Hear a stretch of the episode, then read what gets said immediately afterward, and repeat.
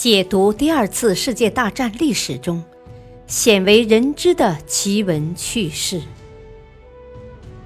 全景二战系列之二战秘闻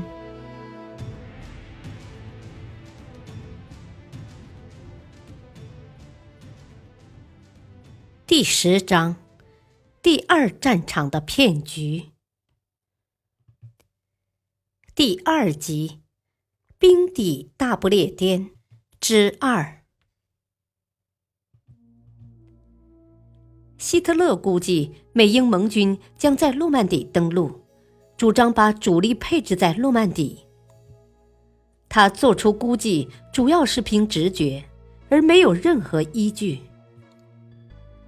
将领们则都认为盟军登陆点是加莱地区，他们认为。诺曼底风急浪高，崖高礁多，不适合大部队登陆。盟军在诺曼底登陆成功后，无法获得必要的补给。他们还认为诺曼底远离德国，盟军构不成对德国的重大威胁。加莱地区离英国近，海岸情况好，有很多大型港口，便于后勤补给。加莱处在荷兰。法国北部工业区附近，盟军登陆后立即对德国构成威胁。这时，德国情报部门获得了关于盟军在英国部署和活动情况的大量情报。德国间谍报告说，巴顿将军在加莱对岸的英国港口城市建立了一个集团军级司令部。德国无线电侦听台截获英军第四集团军司令部在英国北部爱丁堡地区活动的信号。空中拍摄发现，苏格兰机场上停着无数架重型轰炸机。在加莱海域，德国飞行员可以用肉眼看见英国港口城市多弗尔的机场、停车场、弹药库、兵营等。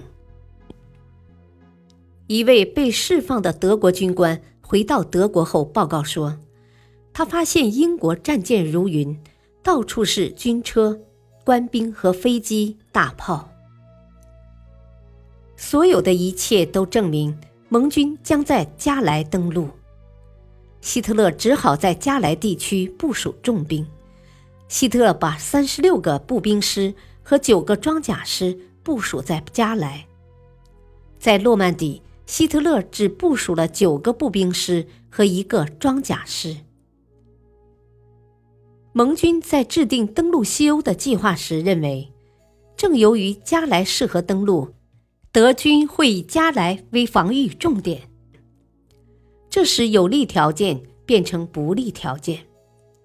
在诺曼底登陆有很多困难，但德军忽视其防御，盟军可以化不利为有利。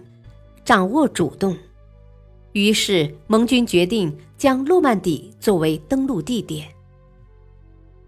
艾森豪威尔了解德军的力量、防御、供给、通讯和计划。德军坦克的动向逃不过盟军侦察机和法国游击队员的眼睛。仅1944年5月，法国就向伦敦发送了700条有关德军的无线电报。和三千份书面急件。盟军已经有了诺曼底地区一条连续的海平面全景照片带，它由无数单独的照片拼在一起。这条照片带准确详细，进攻的盟军战舰可以按照添加在上面的格子，对德军的攻势进行准确的轰击。这条照片带。被印刷四万份，供部队进行战术研究使用。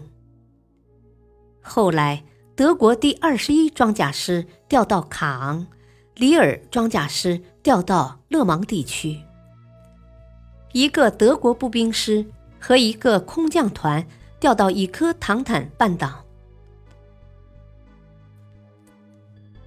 艾森豪威尔开始担心起来。而来自情报人员的报告显示，德国党卫军第十七装甲师正向诺曼底移动。这些调动是起因于希特勒的直觉。五月二日，在经过一系列猜测之后，希特勒判定盟军将在诺曼底发动一次强力进攻。艾森豪威尔立即重新调整部署，包括改变美国第八十二空降师的着陆地带和目标。感谢收听，下期播讲坚忍计划。敬请收听，再会。